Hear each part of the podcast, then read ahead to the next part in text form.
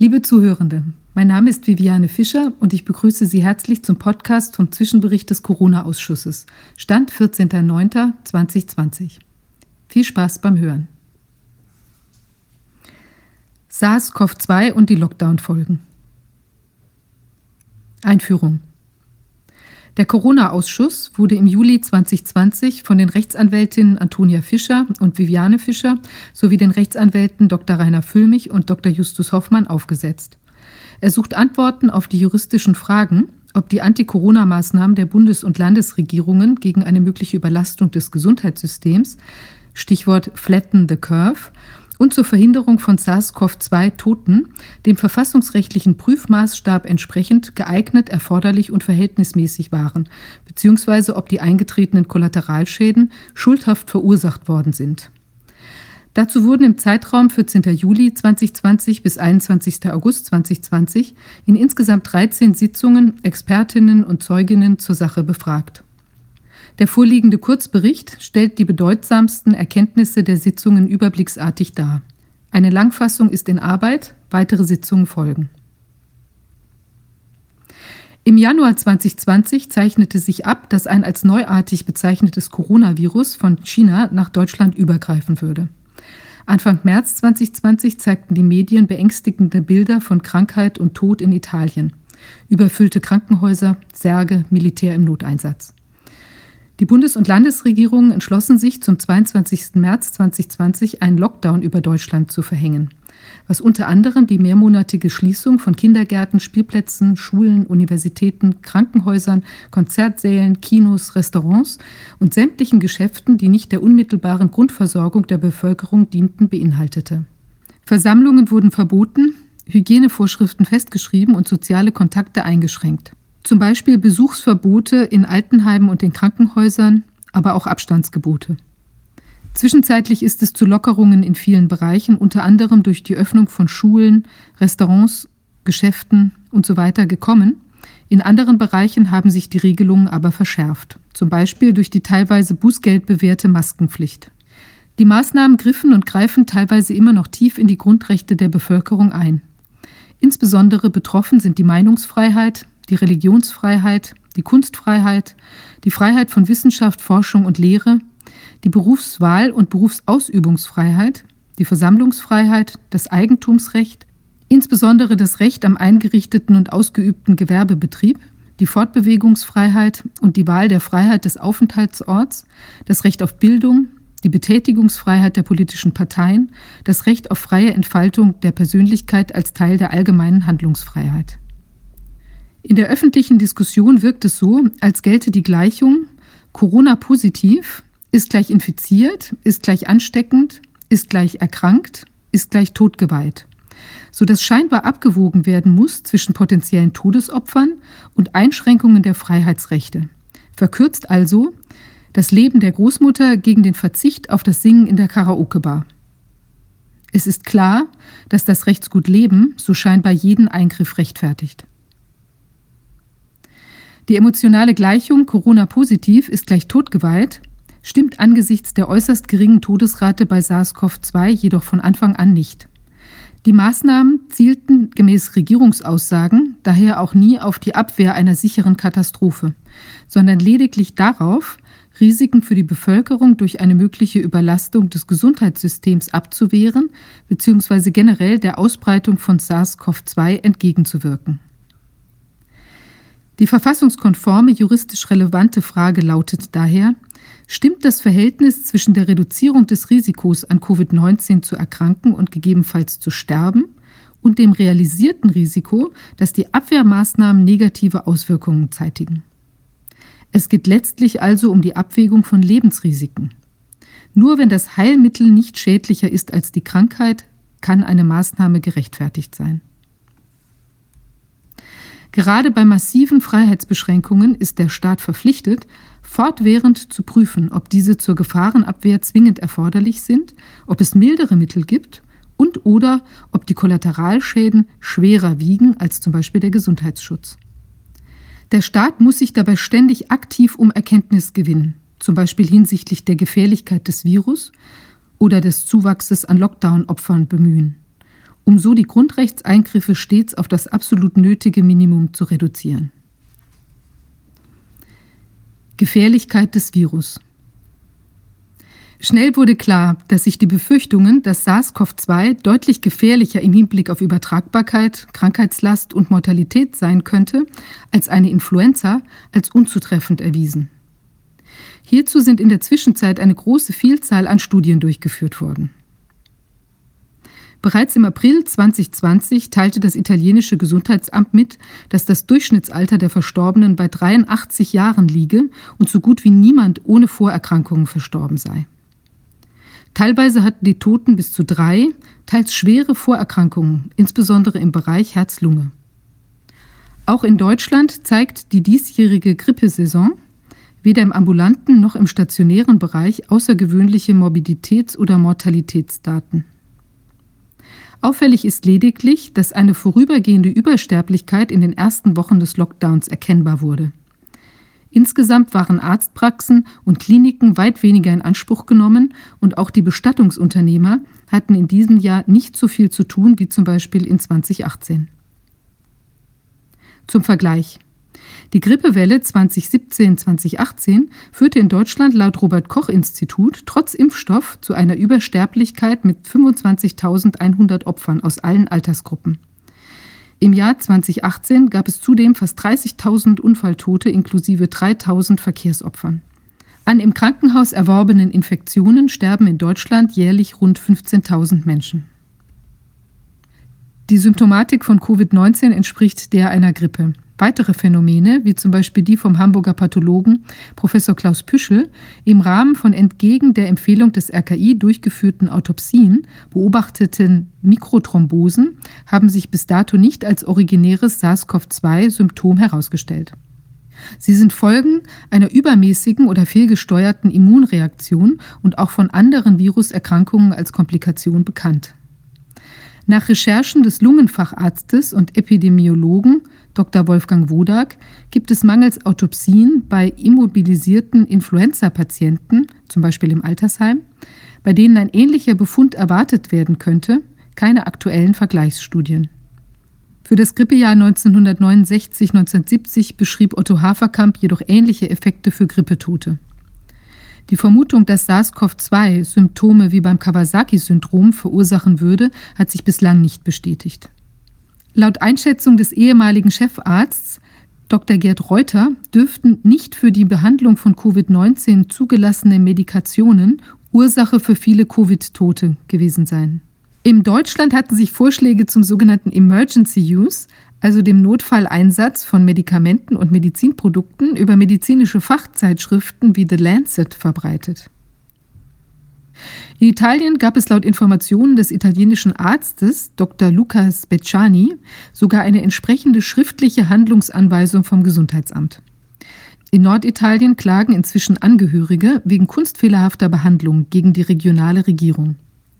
In der Anfangsphase wurde dort standardmäßig mit Paracetamol, Cortison, Antibiotika, einem Virusstatikum, Hydroxychloroquin und Intubationsbeatmung behandelt. Die beiden ersteren Medikamente regeln das Immunsystem herunter, was im Einzelfall sinnvoll sein kann, nicht jedoch als Standardanwendung.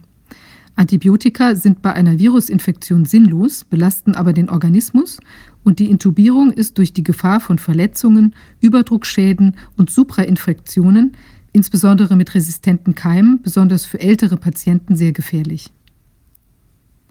Die schonendere Maskenbeatmung, von der das RKI zunächst aus Angst vor infektiösen Aerosolen abgeraten hatte, wird inzwischen erfolgreich praktiziert, so Dr. Gerd Reuter.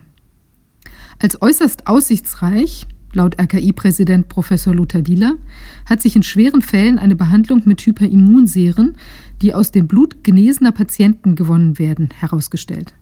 Wegen seit April 2020 fehlender Patienten sind die erforderlichen klinischen Studien in ausreichender Qualität aber nicht mehr durchführbar. Untersuchungen von Blutkonserven aus der Vor-Covid-19-Zeit legen nahe, dass über 80 Prozent der Menschen gegen das neuartige Coronavirus wegen seiner Verwandtschaft zu anderen Erkältungskoronaviren bereits immun sein dürften bzw. eine zelluläre Kreuzimmunität aufweisen, die sie auch vor den jetzt zirkulierenden SARS-Coronaviren weitestgehend schützt. Kinder, Jugendliche, Eltern, Erziehende und Lehrkräfte frischen diese Kreuzimmunität offenbar jedes Jahr auf, ohne ernstlich krank zu werden, so Dr. Wolfgang Wodak. Lediglich Menschen ohne solch ein jährliches Virus-Update, also alleinlebende ältere Menschen oder Menschen mit einem durch Krankheit oder Behandlung geschwächten Immunsystem, sind anfälliger für Komplikationen. Sie gelte es zu schützen. Eine Auswertung von insgesamt 23 weltweit durchgeführten Studien hat gezeigt, dass die Corona-Infektionstodesrate für Personen über 70 Jahren bei ca. 0,12 Prozent liegt, bei Personen unter 70 Jahren bei lediglich 0,04 Prozent. Bei näherer Betrachtung der auf sehr unterschiedlicher Datenbasis erstellten Statistiken stellt sich heraus, dass sich die Infektionstodesraten und deren Altersverteilung bei Influenza und Covid-19-Infektionen nicht wesentlich voneinander unterscheiden. Schmierinfektionen kommen laut den Ergebnissen der sogenannten Heinsberg-Studie des Virologen Professor Hendrik Streeck kaum vor. Die Übertragung via Aerosole scheint belegt, allerdings nicht mit der vermuteten hochaggressiven Verbreitungsdynamik. Der ehemalige Gesundheitsamtsleiter Dr. Wolfgang Wodak berichtet, dass Studien gezeigt haben, dass Kinder generell kaum eine solchen hygienisch relevante Quelle sind, weil sich in ihrem Umfeld regelmäßig und ohne ernste Krankheitsverläufe schnell eine schützende Herdenimmunität entwickle. Internationale Publikationen belegen, dass ca. 5 bis 15 Prozent der Atemwegserkrankungen durch Erkältungskoronaviren verursacht oder mitverursacht werden. Dr. Wolfgang Wodak weist auch darauf hin, dass respiratorische virale Atemwegserkrankungen sehr oft, tatsächlich sogar bei ca. 50 Prozent der Fälle, durch zwei oder gar mehrere miteinander oder direkt nacheinander auftretende Virenarten verursacht werden. Im Hinblick auf Grippeimpfungen sei das Phänomen wissenschaftlich belegt, dass die Grippeimpfung zwar das Risiko minimiere, an Influenza zu erkranken. Die Grippe-Geimpften litten jedoch genauso häufig an Atemwegserkrankungen wie die Ungeimpften. Der Platz im Reigen der Viren, den die Grippeimpfung freigemacht habe, werde nämlich sogleich von einem anderen Erreger, zum Beispiel dem Rhinovirus oder dem Coronavirus, eingenommen, so Dr. Wolfgang Wodak. Auffallend ist, dass es im Jahr 2020 offiziell kaum Grippetote gibt. Im Vergleich zu durchschnittlich 8000 Grippetoten und sogar 25.100 Toten im Extremjahr 2017-2018. Wahrscheinlich ist hierfür ein sogenannter Attention Bias, eine besonders konzentrierte und vorliegend sogar finanziell geförderte Beobachtung von großer irreführender Bedeutung. Welche Rolle SARS-CoV-2 im Rahmen der Atemwegserkrankungen überhaupt spielt, ist nach derzeitigem Ermittlungsstand im Ausschuss unklar geblieben. Eine Übersterblichkeit war in Deutschland im ersten Halbjahr 2020 gemäß einer entsprechenden Sonderauswertung des Statistischen Bundesamtes nicht festzustellen. In Deutschland sterben jeden Tag durchschnittlich 2500 bis 3000 Personen. Legt man die Anzahl der Personen, deren Tod Covid-19 zugeordnet wird, auf die vergangenen Monate um, so sind innerhalb von sechs Monaten ca. 50 Personen pro Tag in Zusammenhang mit Corona verstorben. Ohne Test wäre Covid-19 möglicherweise gar nicht als eigenständiges Krankheitsgeschehen aufgefallen. Die Covid-19-Kranken und Toten wären wahrscheinlich als Opfer einer durch Grippe, einen Rhinovirus oder einen der bereits bekannten Coronaviren ausgelösten Atemwegsinfekt fehlerfasst worden. Die Aussagekraft des PCR-Tests. SARS-CoV-2 soll derzeit vermittels eines PCR-Tests nachgewiesen werden. Dieser spürt winzige virale Genabschnitte auf, repliziert diese immer wieder und macht sie dadurch messbar. Aus den so vermehrten und nachgewiesenen Genabschnitten werden Rückschlüsse auf das Vorhandensein von vorher als Träger solcher Abschnitte definierten Viren gezogen. Je einmaliger und typischer diese Abschnitte ausgewählt und gefunden werden, umso wahrscheinlicher ist die Anwesenheit des gesuchten Virustyps. Einzelne Abschnitte des gesuchten SARS-CoV-2-Virus kommen, wie das für die Virushülle kodierende E-Gen, bei vielen schon lange auch in Europa verbreiteten Coronaviren vor. wenn, wie von der WHO für einige Zeit vorgeschlagen und von vielen Laboren praktiziert, nur diese weniger spezifischen Genabschnitte bestimmt werden, ist der PCR-Test besonders häufig falsch positiv. Wegen der unübersichtlichen Praxis der PCR-Testungen ist eine Aussage zur epidemiologischen Bedeutung der SARS-CoV-2-Viren bis heute nahezu unmöglich. Aus den PCR-Testergebnissen allein lassen sich nach übereinstimmender Aussage der vom Ausschuss befragten Spezialisten und Labore keine verlässlichen Abschätzungen für Infektionsrisiken und damit auch keine infektionsbegrenzenden Maßnahmen ableiten. Der Biochemiker und Nobelpreisträger Carey Mullis hatte den PCR-Test im Jahr 1983 entwickelt, um DNA-Sequenzen in vitro zu vervielfältigen. Sein Test, Somalis, sei für diagnostische Zwecke nicht geeignet. Wie die Biologin Professor Ulrike Kämmerer, die Immunologin und Virologin Professor Dolores Cahill, der Immunologe Professor Pierre Capel und der Biologe Clemens Awey im Corona-Ausschuss übereinstimmend erklärten, kann mit dem Test auch heutzutage nicht festgestellt werden, ob eine aktive Virusinfektion vorliegt. Die mit dem Test aufgefundenen Gensequenzen können ebenso gut aus einer bereits überwundenen Virusinfektion oder einer Kontamination stammen, die gar nicht zu einer Infektion führt. Viele der unterschiedlichen derzeit genutzten und weiterhin nicht amtlich validierten SARS-CoV-2-Tests reagieren, wie zum Beispiel der Instant-Ring-Versuch der deutschen Akkreditierungsstelle schon im April 2020 gezeigt hat, bei einer Lehrprobe zu 1,4 Prozent falsch positiv bei einer mit dem bekannten Coronavirus HCOV OC43 versetzten Probe sogar bis zu 7,6 Prozent falsch positiv. Es sind diverse Tests im Umlauf, die laut Ringversuch in bemerkenswerten 20 bis 50 Prozent der Testungen falsch positiv anschlagen. Was wie beschrieben auch daran liegen kann, dass diese teilweise lediglich das unspezifischere E-Gen ansteuern. Viele deutsche Labore verwenden sogenannte Haustests auf der Basis der von der WHO veröffentlichten Testprotokolle. Vergleiche zum Beispiel das sogenannte Drosten-Test-Essay vom 17. Januar 2020. Diese bedürfen gemäß europäischer Standards grundsätzlich einer amtlichen Validierung. Auf eine solche wird in der Praxis jedoch wegen der angeblichen Notlage weitestgehend verzichtet. Es ist nach Vorstehendem unmöglich festzustellen, wie viele der Stand 27. August 2020 insgesamt 239.507 vom RKI positiv getesteten Personen tatsächlich infiziert waren. Das gleiche gilt für die 9.288 bis dahin angabegemäß im Zusammenhang mit Corona Verstorbenen. Berichte aus anderen Ländern. Die Covid-19-Statistik der USA, angabegemäß ca. 5,3 Millionen Infizierte und 180.000 Tote bis Ende August, wurde inzwischen stillschweigend korrigiert und zwar dergestalt, dass nur noch bei unter 10.000 Patienten Covid-19 als alleinige Todesursache aufgeführt wird. Bei den restlichen, vielfach hochbetagten Toten geht die amerikanische Gesundheitsbehörde CDC davon aus, dass Covid-19 wegen der zahlreichen Vorerkrankungen allenfalls mitursächlich gewesen sein kann. Die holistische amerikanische Ärztin und engagierte Chronistin des Corona-Geschehens, Pam Popper, hat dem Ausschuss mitgeteilt, dass es in den USA große Fehlanreize gab und gibt, Corona zu diagnostizieren. Es bestehen Anweisungen, Patienten, bei denen auch nur die subjektive Vermutung bestehe, dass diese an Covid-19 erkrankt seien, als solche zu erfassen.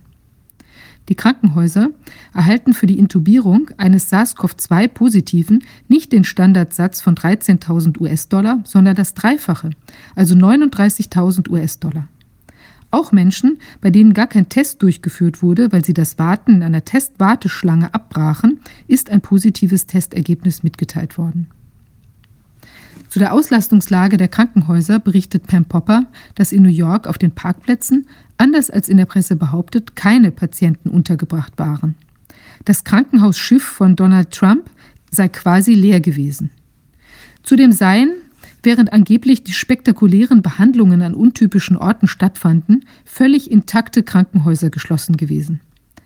Es seien im Übrigen keinerlei Unterschiede zwischen der Anzahl der positiv Getesteten in den Bundesstaaten mit und den Bundesstaaten ohne Lockdown festgestellt worden. Dr. Luca Speciani teilt mit, dass es auch in Italien Fehlanreize für die Diagnosestellung Covid-19 gegeben habe. So seien zum Beispiel den Angehörigen Beerdigungszuschüsse in Höhe von 300 Euro gezahlt worden, wenn auf dem Totenschein Corona gestanden habe. Dr. Speciani berichtet weiter, dass ca. 7000 nur leicht erkrankte Personen von den Krankenhäusern in personell dürftig ausgestattete Altenheime verlegt und dort isoliert worden seien. Allein dadurch sei es zu vielen Infektionen und unklaren Todesfällen bei den Heimbewohnern gekommen. Dies sei neben der Ausreise von einer Vielzahl von ausländischen Pflegekräften kurz vor dem Lockdown eine Hauptursache für das Sterbegeschehen in den Heimen gewesen. Der Unternehmer Ash Zil berichtete aus Nepal, dass es bei 32 Millionen Nepalesen lediglich 70 Corona-Tote gebe. Zudem hätten elf Personen nach Erhalt der Diagnose Corona Selbstmord begangen. Das Land habe einen mehrmonatigen massiven Lockdown erlebt mit verheerenden wirtschaftlichen Auswirkungen. Demonstrationen seien verboten, verzweifelte Studenten und Künstler befänden sich im Hungerstreik, auch um gegen das Verschwinden von 90 Millionen US-Dollar zu protestieren, die zur Heimholung von 5 Millionen Auslandsnepalesen bestimmt gewesen seien. Der südafrikanische Rechtsanwalt Anthony Brinks berichtete von einem massiven Lockdown bei äußerst geringfügigem Covid-19-Sterbegeschehen. Der offizielle Verkauf von Alkohol und Zigaretten sei verboten worden. Dadurch habe der Staat erhebliche finanzielle Einbußen erlitten und sei nun gezwungen, auf Mittel des IWF zurückzugreifen. Der Rechtsanwalt äußerte die Befürchtung, dass Südafrika in seiner wirtschaftlichen Bedrängnis hier in einen Knebelvertrag gezwungen werden könne. Schweden hat die Corona-Krise als eines von wenigen Ländern ohne Lockdown bewältigt. Der Psychologe und Journalist Patrick Plager berichtet, dass das Leben in Schweden auch während der Krise ruhig weitergegangen sei. Die Wirtschaft sei nur in geringem Umfang beeinträchtigt worden. Kindergärten und Schulen waren die ganze Zeit geöffnet, lediglich weiterführende Schulen und Universitäten wurden geschlossen. Große Veranstaltungen waren verboten. Die Menschen hätten sich gut an eine Reihe von Hygieneregeln gehalten, wie Händewaschen und Abstand halten. Masken werden in Schweden nicht getragen.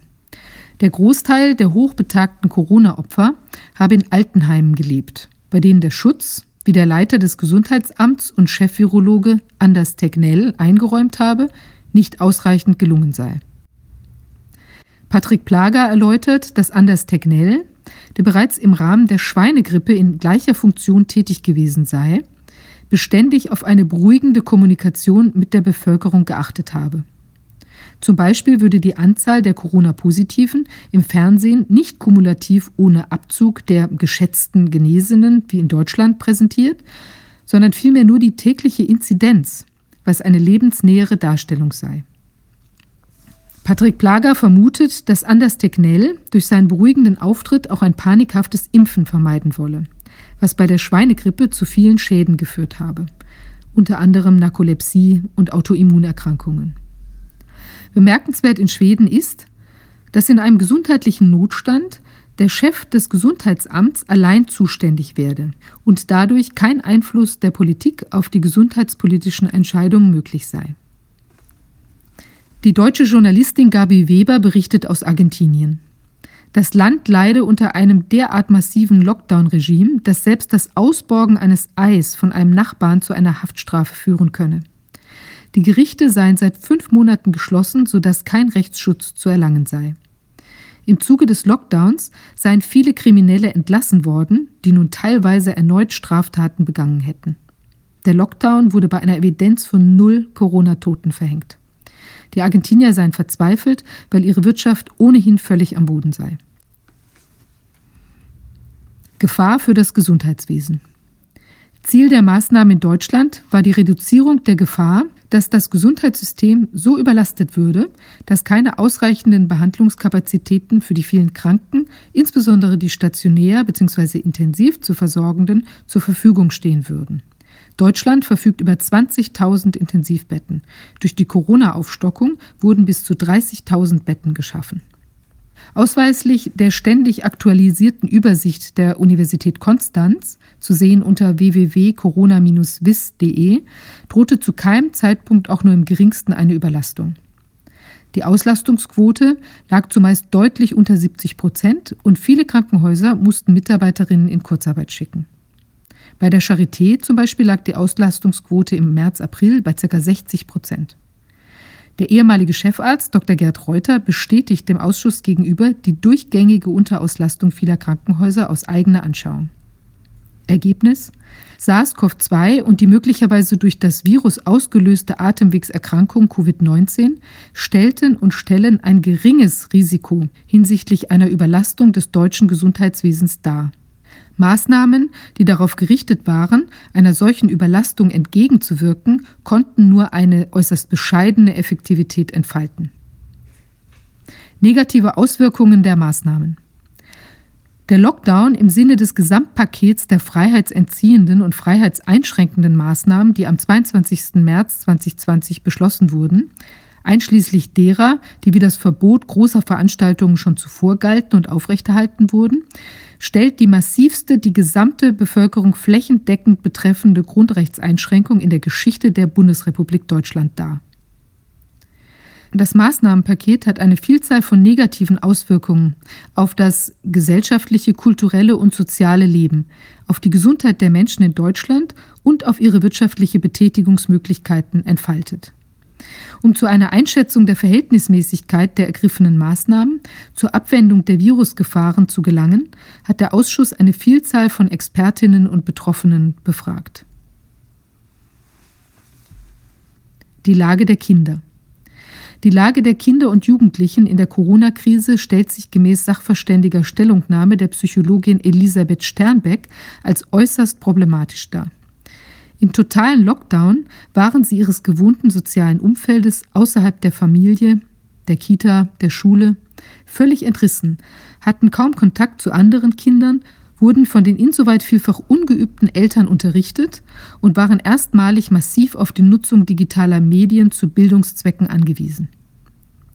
Im Lockdown haben sich bestehende familiäre Probleme oft verstärkt. Auch sei es durch die Mehrfachbelastung der Familien mit Homeoffice, Kinderbetreuung, Corona-Ängsten, familiärer Enge, fehlenden Außenkontakten und Existenzängsten erst zu Problemen gekommen. Die Kinder Antworten auf die Belastung mit der Herausbildung von teilweise großen Ängsten und Aggressionen. Elisabeth Sternbeck berichtet von einem kleinen Jungen, der glaubt, an seinen Händen säßen lauter kleine Corona-Käfer, weshalb er sich von anderen Menschen fernhalten müsse. Als eine Ursache für die zu beobachtende Traumatisierung großer Bevölkerungsteile nennt Elisabeth Sternbeck ebenso wie der Psychoimmunologe Professor Christian Schubert die von der Regierung offenbar sehr genau umgesetzte Kommunikationsstrategie des Papiers mit dem Titel Wie wir Covid-19 in den Griff kriegen. Es entstammt dem Bundesinnenministerium. Dort wird der Regierung empfohlen, eine Schockstrategie anzuwenden, um die Menschen zur Einhaltung von Hygieneregelungen zu motivieren. Insbesondere solle die Angst vor einem qualvollen Erstickungstod geliebter Angehöriger beschworen werden, für den man selbst verantwortlich sein könne, wenn man sich zum Beispiel nicht gründlich genug die Hände wasche. Professor Christian Schubert weist darauf hin, dass psychische Traumata zu Immunsupprimierungen führen, deren Effekte sich in der RNA niederschlagen und epigenetisch sogar an künftige Generationen weitergegeben werden können. Elisabeth Sternbeck verweist auf das in Bezug auf die Masken besonders eindrückliche Experiment des Still Face, in dessen Rahmen eine Mutter ihrem Baby ein völlig unbewegliches Gesicht zeigt und nicht mehr durch Mimik auf es eingeht. Bereits nach zwei Minuten vergeblicher Versuche, eine sichtbare Reaktion der Mutter hervorzurufen, beginnt das Baby zu weinen und zu schreien. Dieses Experiment zeigt eindrücklich, wie wichtig das Lesen können in den Gesichtern und die emotionale optische Reaktion durch Mimik insbesondere für die menschliche Entwicklung ist. Tina Romdani von der Initiative Eltern stehen auf berichtet von Diskriminierungen, die Kinder, die keine Maske tragen können, unter anderem durch Strafarbeiten widerfahren und von der Zwietracht, die die unterschiedlichen Einstellungen zu diesem Thema zwischen den Menschen sehen. Die Lage in den Pflegeheimen. In den Pflegeheimen ist durch den Lockdown großes Leid entstanden. Es wurden weitreichende Besuchsverbote verhängt, sowohl in Bezug auf die Angehörigen als auch in Bezug auf Ärzte, Physiotherapeuten, Logopäden, Fußpflege etc. Dadurch hat sich der Gesundheitszustand vieler Pflegebedürftiger verschlechtert, teilweise irreversibel. Die abrupte Veränderung der Lebensumstände, zum Beispiel das Ausbleiben helfender Verwandter, hat insbesondere Demenzkranke in großen Stress und emotionale Belastung versetzt. In dieser Lage haben viele den Lebensmut verloren, wie die Pflegeexpertin Adelheid von Stösser berichtet. Die in vielen Heimen ohnehin schon schwierige Pflegesituation hat sich durch die Maßnahmen noch einmal erheblich verschlechtert, wie der Berufsbetreuer Martin Kusch mitteilt. Der sogenannte Pflegetüv vom medizinischen Dienst der Krankenkassen wurde eingestellt, sodass keine offizielle Kontrolle der Pflegequalität mehr erfolgen konnte. Zudem sei das wichtige Regulativ der Interventionsmöglichkeit der Angehörigen und Betreuer gegen Missstände entfallen. Viele Heimbewohner würden von den überlasteten Pflegekräften unnötig häufig mit Sedativen beruhigt, mit den entsprechenden negativen, teilweise sogar lebensbedrohlichen Folgen. Eine Angehörige berichtet über die extremen Auflagen im Heim ihrer Mutter, die dazu führten, dass sie ihre 90-jährige demente Mutter an deren Geburtstag nur durch eine auf Kipp stehende Balkontür sprechen konnte. Eine von beiden Seiten als traumatisch erlebte Situation. Martin Kusch beschreibt die Lage der Heimbewohner als schlimmer als die von Gefängnisinsassen, da man im Heim vielfach noch nicht einmal allein mit den Bewohnern sprechen könne, sondern nur unter Aufsicht einer Pflegekraft, was wiederum Arbeitskraft von der Betreuung der Heimbewohner abziehen würde. Die Masken. Die Psychologin Daniela Prusa erläutert ihre Studie, wonach 60 Prozent der sich deutlich von den Verordnungen belastet fühlenden Menschen schon jetzt schwere psychosoziale Folgen erlebten. Dies äußere sich in einer stark reduzierten Teilhabe am Leben in der Gesellschaft aufgrund von aversionsbedingtem Mund-Nasenschutz-Vermeidungsbestreben, sozialem Rückzug, herabgesetzter gesundheitlicher Selbstfürsorge bis hin zur Vermeidung von Arztterminen oder die Verstärkung vorgängiger gesundheitlicher Probleme wie posttraumatischer Belastungsstörung, Herpes, Migräne. Gemäß der Darstellung des Psychiaters und Psychotherapeuten Dr. Hans-Joachim Marz reaktiviert die Maske auch bereits in der Gesellschaft vorhandene Traumata und droht zum Projektionsobjekt und Blitzableiter für eigenen Frust und Stress zu werden. Woraus sich teilweise auch die sehr aggressiven Zurechtweisungen für scheinbare Maskenverweigerer erklären können. Diesen würden charakterliche Schwächen oder auch sonstiges Fehlverhalten angedichtet bzw. antizipiert, wie zum Beispiel asoziales Verhalten wie Diebstahl. Das im Corona-Kontext wieder aufkommende Denunziantentum sei gesamtgesellschaftlich höchst bedenklich. Es stehe zu befürchten, dass insbesondere auch bei den Kindern, die mit dem Social Distancing ein dem Menschen gar nicht gemäßes Verhalten erlernten, bereits ein sehr großer therapiebedürftiger Personenkreis entstanden sei und bei einem Persistieren der Problemlage weiterhin entstehen werde. Soziokulturelle Schäden Der Professor für öffentliches Recht Dietrich Murswig schreibt in seinem Gutachten zur Rechtmäßigkeit der Corona-Maßnahmen. Es ist schwierig, die ideellen Schäden zu gewichten. Sie dürfen aber nicht unterschätzt werden. Der Mensch ist ein soziales Wesen.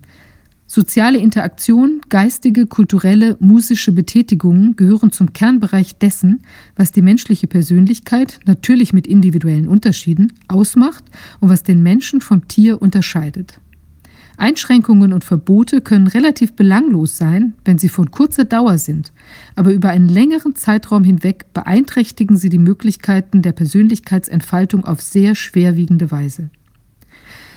Zu diesen Aspekten, die vom Ausschuss noch näher beleuchtet werden müssen, gehören unter anderem die Bildungseinbußen durch Ausfall oder Einschränkungen des Schulunterrichts und anderer Bildungseinrichtungen, der Verlust an kulturellen Anregungen und Erlebnissen durch Schließung von Theatern, Konzert- oder Opernhäusern usw. So das Wegfallen musischer Entfaltungsmöglichkeiten durch Verbote, die gemeinsames Musizieren in Orchestern oder Chören unterbinden, der Verlust von Gemeinschaftserlebnissen und persönlichem sozialen Miteinander durch Verbot von Zusammenkünften in Vereinen, Verbot von Veranstaltungen, Verbot von Ansammlungen, Schließung von Kneipen und vieles mehr. Datenschutz. Datenschutzrechtlich haben sich im Zusammenhang mit Corona viele Probleme gezeigt. Der PCR-Test darf nach geltendem Recht grundsätzlich nur von einem Arzt bzw. unter der Aufsicht eines Arztes durchgeführt werden. Der Patient hat einen Anspruch, die Namen des verantwortlichen Arztes und die Bezeichnung des beauftragten Labors zu erfahren. Er ist zudem darüber aufzuklären, was mit seinen Proben geschieht. Eine Genanalyse der in der Probenahme unweigerlich mitbefindlichen Patienten-DNA darf grundsätzlich nur bei erteiltem Einverständnis erfolgen. Hier ist aber derzeit die eigentlich erforderliche Kontrolle nicht möglich. Sollte die DNA zu Forschungszwecken verwendet werden, so müsste der Patient genau darüber aufgeklärt werden, um welches konkrete Forschungsprojekt es sich handelt. Der exemplarisch besprochene Einsendeschein an die Labor Berlin Charité Vivantes GmbH, der über das Konsiliarlabor für Coronaviren auf der Webseite des RKI verlinkt ist, genügt diesen Anforderungen nicht. Der Ausschuss hat die Zuschauerinnen und Zuschauer aufgefordert, die Umstände ihrer Probenahme zu schildern, sodass Erkenntnisse über das Ausmaß der sich abzeichnenden datenschutzrechtlichen Problematik gewonnen werden können. Die Tracking-App ist in ihrer aktuellen Form nach Expertenansicht datenschutzrechtlich nicht bedenklich. Durch die mangelnde Verfolgbarkeit der Kontakte ist sie aber auch nicht zielführend. Im Zuge der Einführung der App ist im Betriebssystem von Handys jedoch eine Schnittstelle geschaffen worden, die die Ortung und Verfolgung von Mobiltelefonen möglich macht. Die teilweise in irgendwelchen Schubladen liegenden Anwesenheitslisten in den Restaurants sind datenschutzrechtlich sehr problematisch.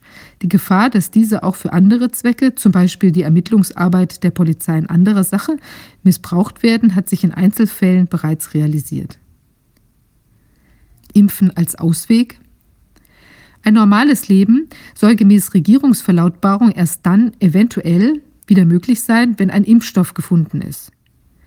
Es sind derzeit ca. 170 Anträge auf Zulassung von Impfstoffen bei den relevanten Behörden gestellt. Davon will die Mehrheit mit als experimentell anzusehenden Technologien arbeiten. Neu sind insoweit speziell die mRNA- und DNA-Impfstoffe, wie der Biologe Clemens Awey berichtet. Diese werden teilweise vermittels Elektrostimulation in die Zellen eingebracht und nutzen dann potenziell alle körpereigenen Zellen als Bioreaktoren für die Produktion von Antigenen. Dies stellt, auch wenn es im Gesetz sprachlich anders gefasst ist, de facto eine gentechnische Manipulation am Menschen dar. Es ist zudem ein Verfahren, das noch nie am Menschen routinemäßig zum Einsatz gekommen ist. Unter normalen Umständen bedarf es einer Entwicklungszeit von sechs bis acht Jahren, um einen sicheren herkömmlichen Impfstoff herzustellen. Der neuartige Corona-Impfstoff soll nun in wenigen Monaten zugelassen werden, in einem sogenannten Teleskopverfahren, bei dem eigentlich hintereinander geschaltete Studienteile parallel durchgeführt werden, was Clemens Awey als hochgefährlich und nicht mit dem in der EU und Deutschland geltenden Vorsorgeprinzip vereinbar ansieht. Die negativen Auswirkungen der neuen Technologie seien nicht abzuschätzen. Insbesondere sei nicht abzusehen, welcher Typus von Zellen und wie viele dieser Zellen gentechnisch zu mRNA-Bioreaktoren umgewandelt würden. Ein Eintreten in die Keimbahn des Menschen sei ebenfalls nicht sicher ausgeschlossen, sodass sich eventuelle Schäden erst spät oder womöglich erst an künftigen Generationen manifestieren könnten. Die extrem verkürzten Beobachtungszeiten verhinderten das Erkennen möglicher Spätfolgen durch Neoplasmen oder Autoimmunerkrankungen sowie die Wirkung auf Abwehrprozesse bei anderen Infektionserkrankungen oder Impfungen. Seit SARS ist es nicht gelungen, einen wirksamen und sicheren Impfstoff zu entwickeln. Bei dem Versuch der Entwicklung eines Corona-Impfstoffs für Katzen starben alle Katzen, als sie nach der Impfung dem Wildvirus ausgesetzt wurden wegen einer außer Kontrolle geratenen Immunreaktion eine sogenannte überschießende antikörpervermittelte Reaktion. Experimente mit einem SARS-Impfstoff deuteten darauf hin, dass sich ein ähnliches Problem bei Menschen ergeben kann. Auch vor diesem Hintergrund sieht es der holländische Immunologe Professor Pierre Capel als hochgefährlich an, verkürzte Zulassungswege für den SARS-CoV-2-Impfstoff zu eröffnen. In Indien wird ein Impfstoff gleichwohl bereits seit einigen Monaten produziert, wie der Pressemitteilung des herstellenden Unternehmens zu entnehmen ist. Wirtschaft. Die Wirtschaft leidet extrem unter dem Lockdown und den Folgemaßnahmen. Im Ausschuss wurden stellvertretend für viele der Solo-Selbstständige und Künstler Martin Ruland, der Karaoke-Bar-Betreiber Nils Roth, der Krankenhaus-Caterer Hermann Wagner und Martin Reiser, der als Consultant in der Automobilbranche arbeitet, gehört. Übereinstimmend berichteten Martin Ruland, Nils Roth und Martin Reiser, dass ihnen der Lockdown den wirtschaftlichen Boden unter den Füßen weggerissen habe. Sie lebten derzeit noch vom Ersparten. Nils Roth ist es gelungen, einen Überbrückungskredit zu erlangen. Hermann Wagner hat deutliche Umsatzeinbrüche erlitten. In einem Teilbereich seiner Geschäftstätigkeit, er betreibt auch eine nach Demeter-Richtlinien versorgte Burgerkette, brach der Umsatz nahezu völlig zusammen. Alle berichteten, dass sie sich vom Staat nicht gut unterstützt fühlen, im Bemühen, die wirtschaftliche Schieflage aufgrund von Lockdown bzw. den Maßnahmen abzufedern. Zuschüsse habe es zum Beispiel bei Nils Roth nicht gegeben. Er werde bei der Erarbeitung eines Hygienekonzepts nicht von den Behörden unterstützt. Zudem befremde ihn die von den Behörden nicht begründete Ungleichbehandlung seiner großen Karaoke-Bar gegenüber Wettbewerbern, die in anderen Berliner Bezirken schon wieder eröffnet hätten.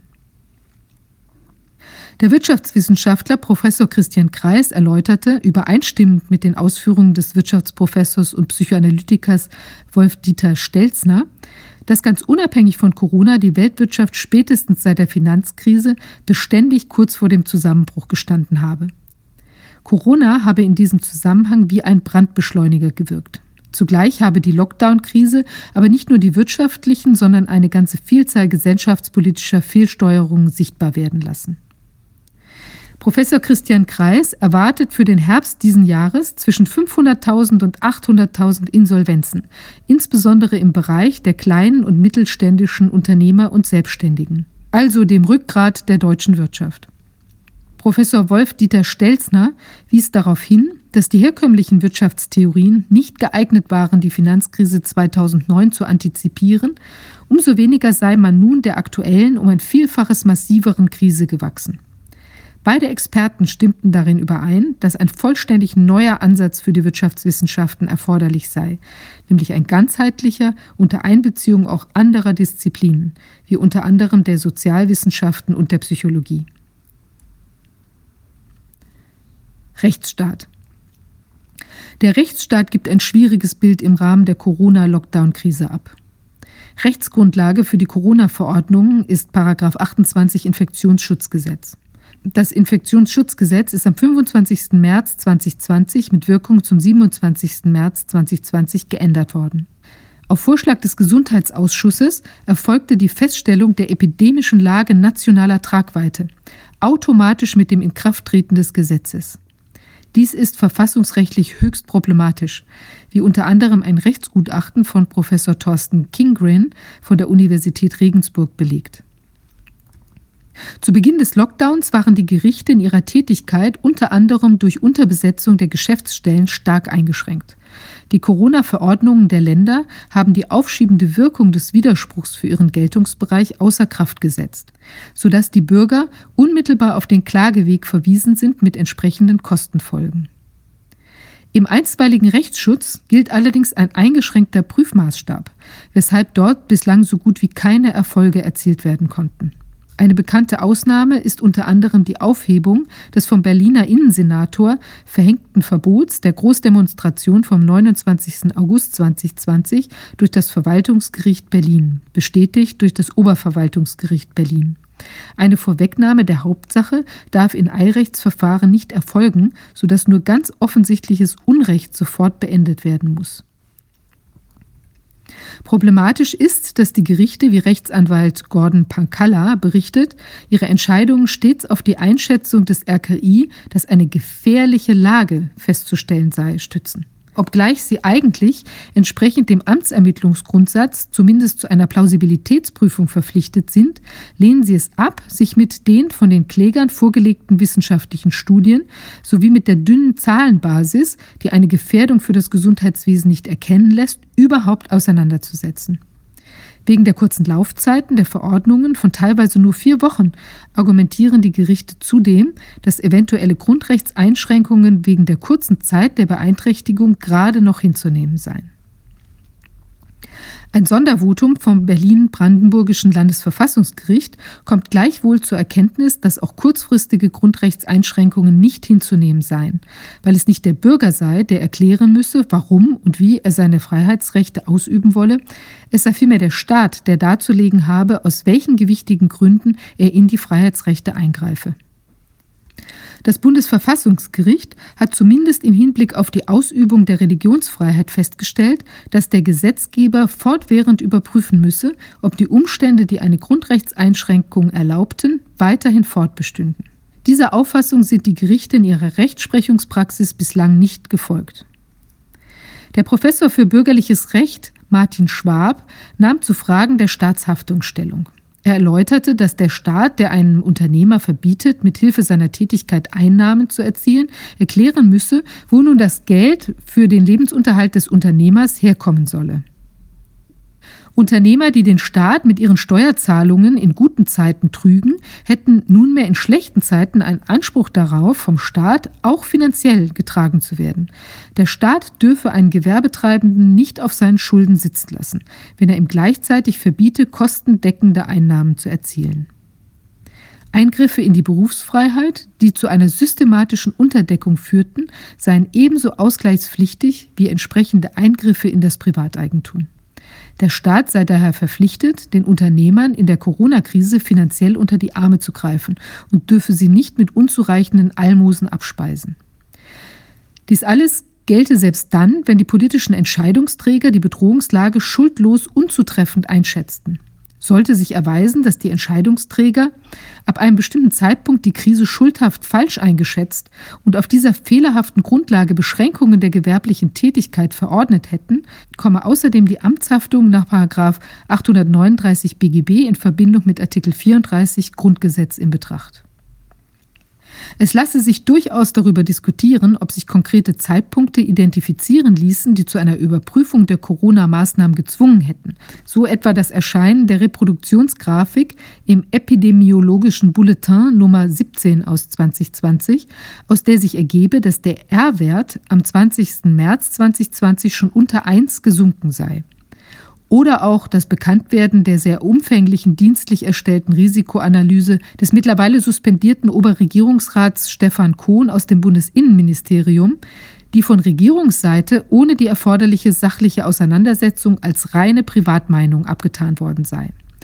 Stefan Kuhn war im Rahmen seiner Analyse zur Einschätzung der Corona-Krise als Fehlalarm gekommen die damit gebotenen Gelegenheiten, eine ergebnisoffene Diskussion über das wirkliche Ausmaß der Bedrohung durch SARS-CoV-2 einerseits und die massiven Kollateralschäden andererseits zu führen, seien nicht genutzt worden. Sollte sich die fachliche Begründung der Corona-Maßnahmen am Ende als unzureichend erweisen, könnte den staatlichen Akteuren aus dem Versäumnis dieser Diskussion der Vorwurf des Verschuldens erwachsen. Die Rolle der Medien. Die Medien werden klassischerweise als vierte Säule der Demokratie bezeichnet. Der Rundfunkstaatsvertrag verpflichtet die öffentlich-rechtlichen Medien zu einer objektiven Berichterstattung. Allerdings zeigt unter anderem die Studie von Dennis Gräf und Martin Hennig, dass die Corona-Spezialsendungen von ARD und ZDF sehr einseitig im Sinne von Viruspanik und Durchhalteparolen berichtet haben, indem sie gebetsmühlenartig über steigende Fallzahlen, problematische Krankheitsverläufe und Corona-Helden in den Supermärkten berichtet haben. Entwarnende Stimmen im Hinblick auf die Gefährlichkeit des Virus und das völlige Ausbleiben der Überlastung des Gesundheitssystems aber völlig ignoriert haben. Der Politologe und Publizist Hermann Plopper berichtet von einer intensiven wirtschaftlichen und personellen Verflechtung von Entscheidungsträgern und Chefredakteuren der Mainstream-Presse mit transnationalen Thinktanks, der Pharmaindustrie und politischen Strukturen, die eine kritische Berichterstattung erschwerten. Es wird zudem deutlich, dass Journalisten unter anderem wegen prekärer Beschäftigungsverhältnisse und aus Zeitdruck mit der Masse schwimmen und zum Beispiel offizielle Zahlen nicht hinterfragen können. Der Journalist Patrick Plager berichtet aus Schweden, dass dort eine offene Diskussionskultur im journalistischen Bereich besser ausgeprägt zu sein scheint als in Deutschland und demgemäß auch kritischere Stimmen zu Worte kommen. Mangels Lockdown meint kritisch in Schweden allerdings eher Befürworter einer härteren Gangart. Der Kommunikationswissenschaftler und Medienforscher Professor Michael Mayen und der Medienwissenschaftler Professor Johannes Ludwig führen aus, dass es ganz offensichtlich sei, dass eine große Gruppe von Journalisten unter Druck stehe, weil sie befürchten müssten, bei regierungs- bzw. pharmakritischer Berichterstattung ihre Jobs zu verlieren. Dies könne damit zusammenhängen, dass große Investoren wie zum Beispiel BlackRock oder Bill Gates auch flächendeckend im Medienbereich Gelder anlegen und Sponsorings durchführen. Zum Beispiel 2,5 Millionen Euro Sponsoring von Spiegel Online durch die Bill und Melinda Gates Stiftung. Somit hätten diese Investoren eine gewisse Kontrolle über die Medien erlangt. Seltsam sei dabei allerdings, dass auch die von der gebührenzahlenden Öffentlichkeit bestens versorgten öffentlichen Rundfunkanstalten ARD und ZDF faktisch streng auf Regierungslinie berichteten. Fehlanreize im System. Es zeichnen sich auf einer Vielzahl von Ebenen Fehlanreize ab, die die Entstehung der Corona- und Lockdown-Krise begünstigt haben. Der Gesundheitscoach Don Dillon von den Next Scientists for Future thematisiert, dass das aktuelle Gesundheitssystem grundsätzlich fehlorientiert sei, weil sich eine effektive Krankheitsprävention, zum Beispiel durch Stärkung des Immunsystems, durch Gemeinschaft, durch freudestiftende Erlebnisse, wirtschaftlich nicht lohne. Wirtschaftlich interessant sei derzeit nur die Apparatemedizin und der an dieser hängende Verkauf von ihrerseits teilweise toxischen Medikamenten.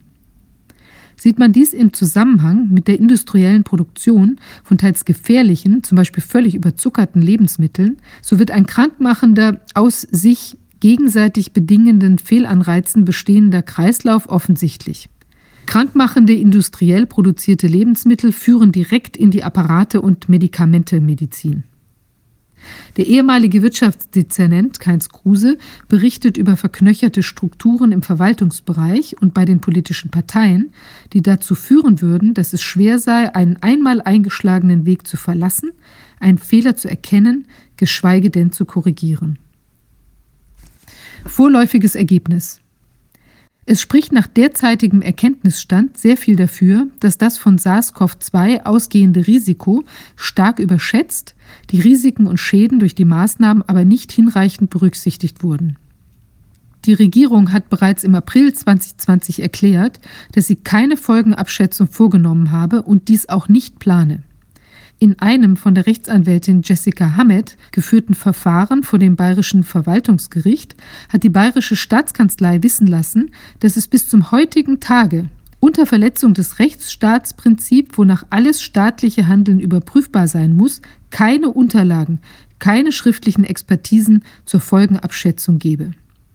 Dies ist als zumindest grob fahrlässig anzusehen, speziell angesichts der sich immer massiver mehrenden Berichte über Lockdown-Schäden bei den Unternehmern, den Kindern, den Alten und so weiter. Die Risikoabwägung ergibt, dass ein überschaubares Risiko, nämlich ein grippeähnlicher Virus ohne Gefahrenpotenzial für das Gesundheitssystem als Ganzes, mit einem hochriskanten Maßnahmenpaket bekämpft worden ist. Die Lockdown- und Maßnahmenrisiken haben sich in einem extremen Umfang bereits jetzt verwirklicht. Sie haben die erhofften Auswirkungen nicht gezeitigt, da die Infektionen bzw. die positiven Testergebnisse, wie sich zumindest rückblickend durch Auswertung des Sterbegeschehens zeigt, bereits im Zeitpunkt der Verhängung des Lockdowns rückläufig war. Seit Ende Juni 2020 scheinen sich die positiven Testergebnisse nun im Bereich des falsch positiven Grundrauschen des Tests zu bewegen. Durch die fortdauernden Maßnahmen, wie zum Beispiel Masken, Abstandsgebot und diesbezügliche Umsatzeinbußen, Schließung von Konzerthäusern und so weiter, realisieren sich tagtäglich weitere große Schäden für die Wirtschaft, die Gesundheit, das kulturelle und soziale Leben der Menschen in Deutschland. Schaden und Nutzen sind außer Verhältnis. Damit stellen sich die Grundrechtseingriffe als unverhältnismäßig und folglich rechtswidrig dar. Die Regierungen haben keine ausreichende begleitende Güterabwägung vorgenommen, wie ihnen höchstrichterlich explizit auferlegt worden ist. Im Gegenteil haben sie bewusst auf eine Beobachtung der Kollateralschäden verzichtet. Damit müssen sich die Regierungen schuldhaftes Handeln vorhalten lassen.